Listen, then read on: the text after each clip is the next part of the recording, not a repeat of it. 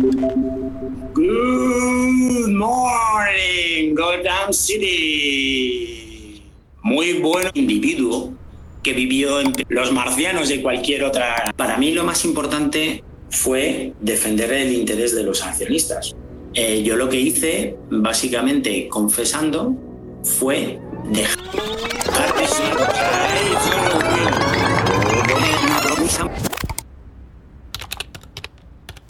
Cuando empezamos a hacer este podcast, lo primero que hicimos fue hablar con Genaro. No teníamos grandes esperanzas. Pero contestó y nos citó en un bar de Chamberí. Le contamos nuestra idea y aceptó participar. ¿Está grabando el Genaro? Con este tono más o menos voy a hablar. Perfecto. Nos reunimos varias veces e hicimos entrevistas de horas de duración. Recién casados, me compré una casa en Estados Unidos, tenía coche, tenía un trabajo, era todo un cuento de hadas. Pero pronto vimos que Genaro nunca iba al grano. Ricardo Poma es pues, el tercer hombre más rico del Salvador. A ver, la historia de, de la masonería tiene también relevancia por lo siguiente, porque eh, resulta que en esa época se... Como un mago despistaba con su relato, intentando no llegar nunca a la parte que nos interesaba, cómo había engañado a todo el mundo con GoWex. Vamos a dejarlo, si os parece, para, para más adelante. A ver, esto está grabando todavía. Espera, que le doy a pause. Tras varias citas, Genaro se bajó del carro y no dio ninguna entrevista más.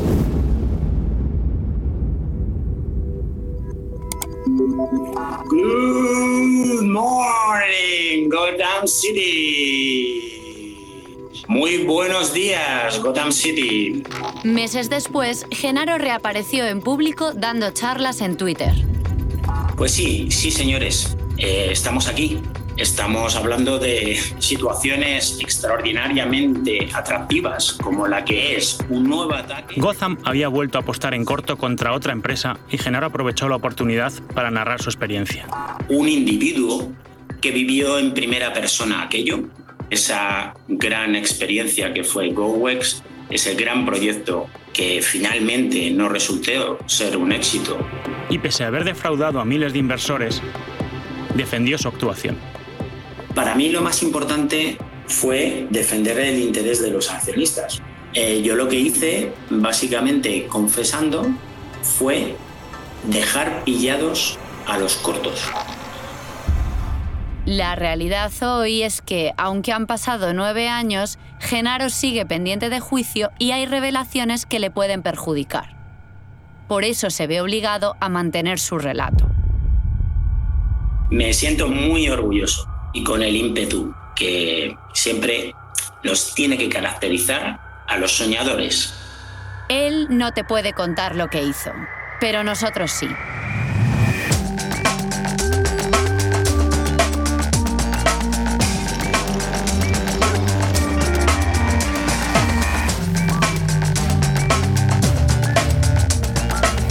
GoEx, episodio 5. Los responsables. Me comentaron cuando yo estaba trabajando de becaria en, otro sitio que, si me quería ir a hacer eh, este proyecto a Nueva York dos semanas, eh, pues pagaban muy bien, eh, te pagaban además todas las dietas y, y el alojamiento. Esta es Claudia. Genaro la contrató cuando tenía 21 años. Me acuerdo que mis padres me decían como, oye, esto es, es rarísimo, pero ¿cómo te cogen a ti? Lo que GoEx definió como expansión por Nueva York consistió en un grupo de jóvenes, no todas con buen inglés, ofreciendo routers a puerta fría. La experiencia de Claudia fue muy marciana. No conseguimos ni la mitad de los objetivos que teníamos, porque eso era como un plan un poco descabellado. Hello everybody. I just Fue en enero, en plena tormenta de nieve en Nueva York. This is a serious storm and it could potentially have fatal consequences if people haven't acted quickly. que había un aviso de, de, Obama entonces de que no se saliera fuera, porque éramos niñas de 20 años, entre 20 y 22, mmm, por Nueva York, por primera vez, creo que casi todas era la primera vez que íbamos, eh, en plena tormenta de nieve, sin ninguna experiencia comercial y con un inglés pues mmm, medio alto según quién, yendo por Nueva York eh, puerta a puerta. Sí, al final era como convencer a, establecimientos de Nueva York de que instalaran un, router gratuito que les iba a proporcionar eh, el servicio de Wi-Fi a todos los comercios y que iba a hacer como que Nueva York fuera una ciudad inteligente y, que estaba todo financiado a del Ayuntamiento de Nueva York ya de por sí sonaba extraño, nadie entendía cómo se monetizaba eso. Nosotros eh, tenemos una experiencia global. A Genaro esto le servía para contarle a los inversores que su proyecto no tenía límites. Que ciudades como Nueva York, como Chicago, como Dublín o como Dubai elijan tu sistema como el más... GoWex creció de cara a la galería. Genaro inflaba en la prensa las cifras de los contratos y el número de puntos Wi-Fi, lo que a su vez servía para aumentar el valor de las acciones subía la acción, la gente invertía, él vendía las acciones en un precio mucho más alto del que debería corresponder a la situación financiera de la empresa y esa era su ganancia. Además de luego, claro, la repercusión mediática, salir en los medios, cotizar en el mercado alternativo bursátil y aparecer como un empresario de éxito. Genaro pasó una década intentando hacer crecer GoWex con métodos legales con un éxito moderado. Fue en 2009 cuando vio claro su plan, llevar la empresa a bolsa.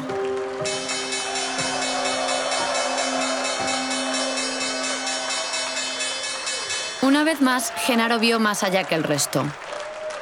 Detectó un agujero de supervisión en el mercado alternativo bursátil y lo explotó en su beneficio. Si era capaz de colarles las cuentas falsas al entrar, el resto del tiempo podría presumir de tener los balances auditados y supervisados.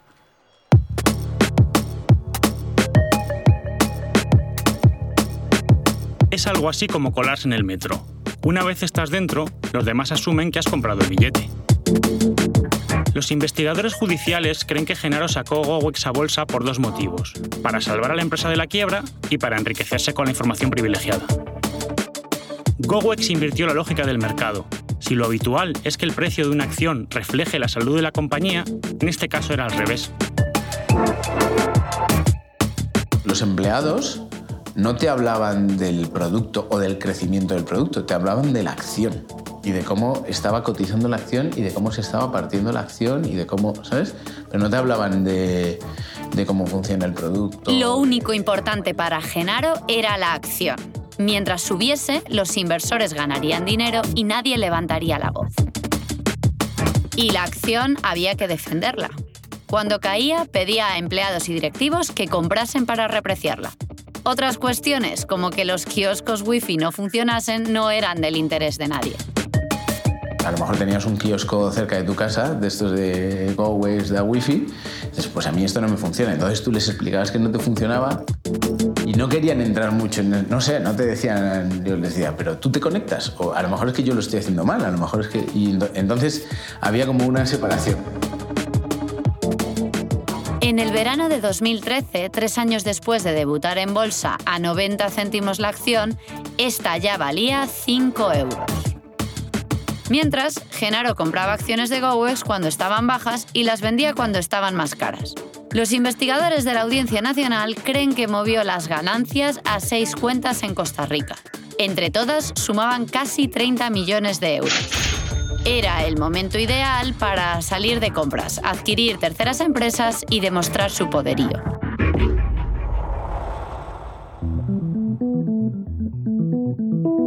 Se corría el rumor de que estaban buscando empresas para comprar. Ángel Barbero estaba en la oficina de Tecnilógica, su empresa, cuando Genaro le estanteó. Y de repente pues recibimos en la oficina una llamada y luego un mail para hablar de las posibilidades de que estábamos buscando nosotros y demás. Nosotros hacíamos desarrollo puro y ellos estaban buscando un poco sin criterio. O sea, sin criterio significa que no, no puedes comprar una empresa llamando a la oficina al, general, o sea, al, teléfono de la centralita y pensando que te va a coger alguien y vas a comprar esa empresa a los dos días. Es que no tenía ningún sentido. A nosotros eso nos dio muy mala espina. Pero Genaro no desistió y GoWex terminó comprando Ideap, una firma de marketing y desarrollo digital. Al igual que las grandes compañías de Silicon Valley, GoWex trataba de dar la sensación de éxito fagocitando a otros negocios. Me acuerdo cuando vino, vinieron a presentarse, por supuesto, porque es la Ramón, que llevaba un año trabajando allí, recuerda la presentación triunfal del empresario. Vino Genaro con otra persona, que ahora no me acuerdo quién era, pero bueno, vinieron los dos, nos dijeron que venían de Latinoamérica, de haber estado pues vendiendo Gowes, supongo que por Latinoamérica, directamente, sin dormir. La verdad es que eh, venían como muy eh, excitados, aunque luego vi que es que Genaro tenía un poco esa forma de ser, como muy expansiva. Y me acuerdo que dijo, eh, venimos de Latinoamérica, como de hacer las Américas, tal, como si fuese, pues su mano derecha, como si él fuese Hernán Cortés y estuviésemos conquistando América. Y luego de repente paró y dijo, bueno, no, Hernán Cortés soy yo. ¿Sabes? En plan, que ya nos dio un poco el tono del personaje. Además había, en IDEAP, había gente, pues venezolanos, mexicanos que estaban ahí sentados delante con el otro diciéndoles, Hernán Cortés soy yo. Con la expansión internacional, la acción por las nubes y los golpes de efecto al comprar empresas, Genaro esquivó las miradas críticas.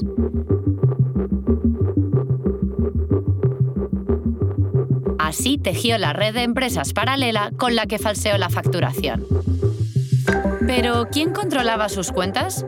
El engaño dependía de dos figuras clave. Pues desde mi punto de vista, desde luego, eh, son responsables eh, tanto Ernst Young como Bolsas y Mercados, que es a su vez el responsable del MAP, del mercado alternativa bursátil. Google, Apple, Amazon o Coca-Cola. No importa en qué gran empresa pienses, seguro que trabaja con Ernst Young. Una auditoría suya es sinónimo de fiabilidad. Primero porque tu empresa ha superado sus rigurosos estándares.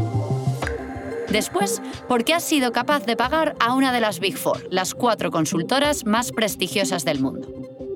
Genaro se aprovechó del prestigio de Ernst Young. Les enseñaba a los inversores sus contratos con la consultora para que confiasen, pero había truco. Lo que hacía Ernst Young era acompañar a las empresas del mercado alternativo bursátil en sus primeros años en bolsa. Explicarles qué era legal y qué no, darles consejos sobre cotización o ayudarles a encontrar inversores. Pero Ernst Young no revisaba las cuentas de GoWex. Ese papel lo ejercía MIA Auditores, una firma madrileña absolutamente desconocida.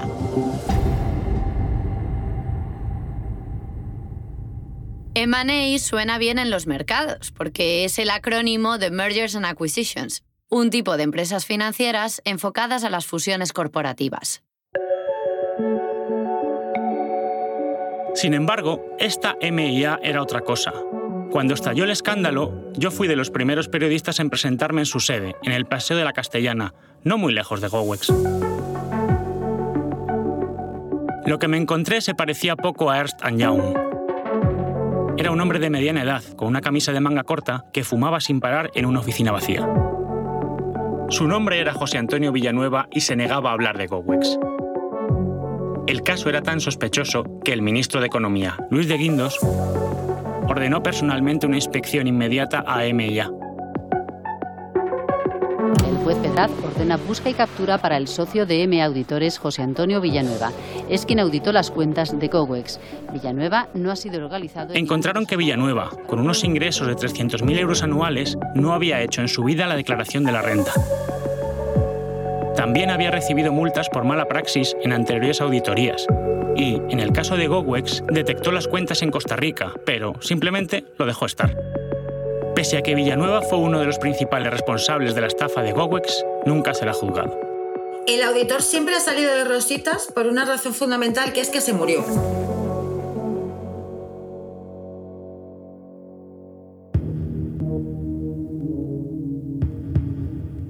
En 2023, casi una década después de aquella mañana de julio en la que Gowex saltó por los aires, y pese a que Genaro García confesó buena parte de sus delitos, todavía no hay fecha para el juicio. El caso arrancó en la Audiencia Nacional, pero el juez Pedraz se dio cuenta de que el entramado societario de Genaro era mayor de lo previsto. No tenemos ni fecha de juicio. Si el año pasado se suspendió en junio los juicios porque la sala del penal se dio cuenta de que había sociedades que eran responsables, que todas son de ellos, que no tenían abogado. Ninguno de los 5.000 inversores afectados ha visto un euro de vuelta. Los abogados estiman en mil millones la cantidad estafada a inversores y entidades de crédito como Santander, CaixaBank o Banca March. Mil millones que han desaparecido. ¿Dónde se invertía el dinero? O sea que estos mil millones que él ha recaudado, ¿dónde están? Porque se ha comprado o se ha hecho una fábrica o se ha hecho tal o se han comprado grandes equipos técnicos y tal. No. Aquí era todo marketing, puro y duro, marketing puro y duro. Ese dinero tiene que estar en algún sitio. O sea, el dinero no desaparece, el dinero se transforma, cambia de manos. pues en vez de estar dinero, puede estar en un coche, puede estar en un diamante o en un yate o lo que sea, o en, o en oro. Pero no desaparece. Los afectados se han centrado en demandar al mercado alternativo bursátil y a los auditores, ya que GoWex tampoco tenía dinero en caja. Sin embargo, este año por fin llegó una buena noticia. Una sentencia del Tribunal Supremo dio la razón a un grupo de afectados que pleiteaban contra Ernst Young, señalando al asesor como responsable de la estafa. La sentencia, durísima, considera grosero el engaño perpetrado por la cúpula de GoWex y encuentra negligente el trabajo de Ernst Young, lo que abre la puerta a que la multinacional pague los platos rotos de Genaro. Pues mire, el Tribunal Supremo eh, le ha dado la vuelta a todas las sentencias que había de la Audiencia Provincial, fundamentalmente de Madrid. Y es una magnífica noticia, que desgraciadamente a algunos, claro, les coge tarde, pues porque no, no recurrieron en, casación o no recurrieron en, en apelación y para ellos, bueno, pues el juego ha terminado. Desvanecida la ilusión del mago, Genaro se encuentra más solo que nunca. No me quiero hacer la víctima, ni mucho menos. Yo he tomado las decisiones que me han llevado a esto. No solo las jurídicas y financieras, sino también las familiares. Su mujer, cuya firma está en los documentos clave de la estafa, convenció a Pedraz de que seguía indicaciones de su marido y fue desimputada. En cuanto pudo, regresó a su Costa Rica natal. No es muy normal estar después de 10 años eh, esperando un juicio y pues, haber perdido a mi mujer, con la que llevaba 30 años casado, y perder a mis hijos. Hoy Genaro se pasea por Madrid en su bultaco negra como un fantasma. Los medios han dejado de llamarle y la gente no le reconoce por la calle. Dice que es insolvente, que no tiene ni para pagarle la pensión a sus hijos. Aunque ha llegado a pedírselo al juez, no ha pasado una sola noche en prisión es aquel que siempre aguanta, aguanta todos los golpes. Y eso ha ido siendo así en toda mi vida, incluso ahora. Yo creo que al final, al final entrará, que será como todos, una condena de cuatro, cinco, seis años, ocho como mucho, de los cuales cumplirá un año o dos y saldrá fuera y a disfrutar de la pasta. Yo creo que Vamos a cortar.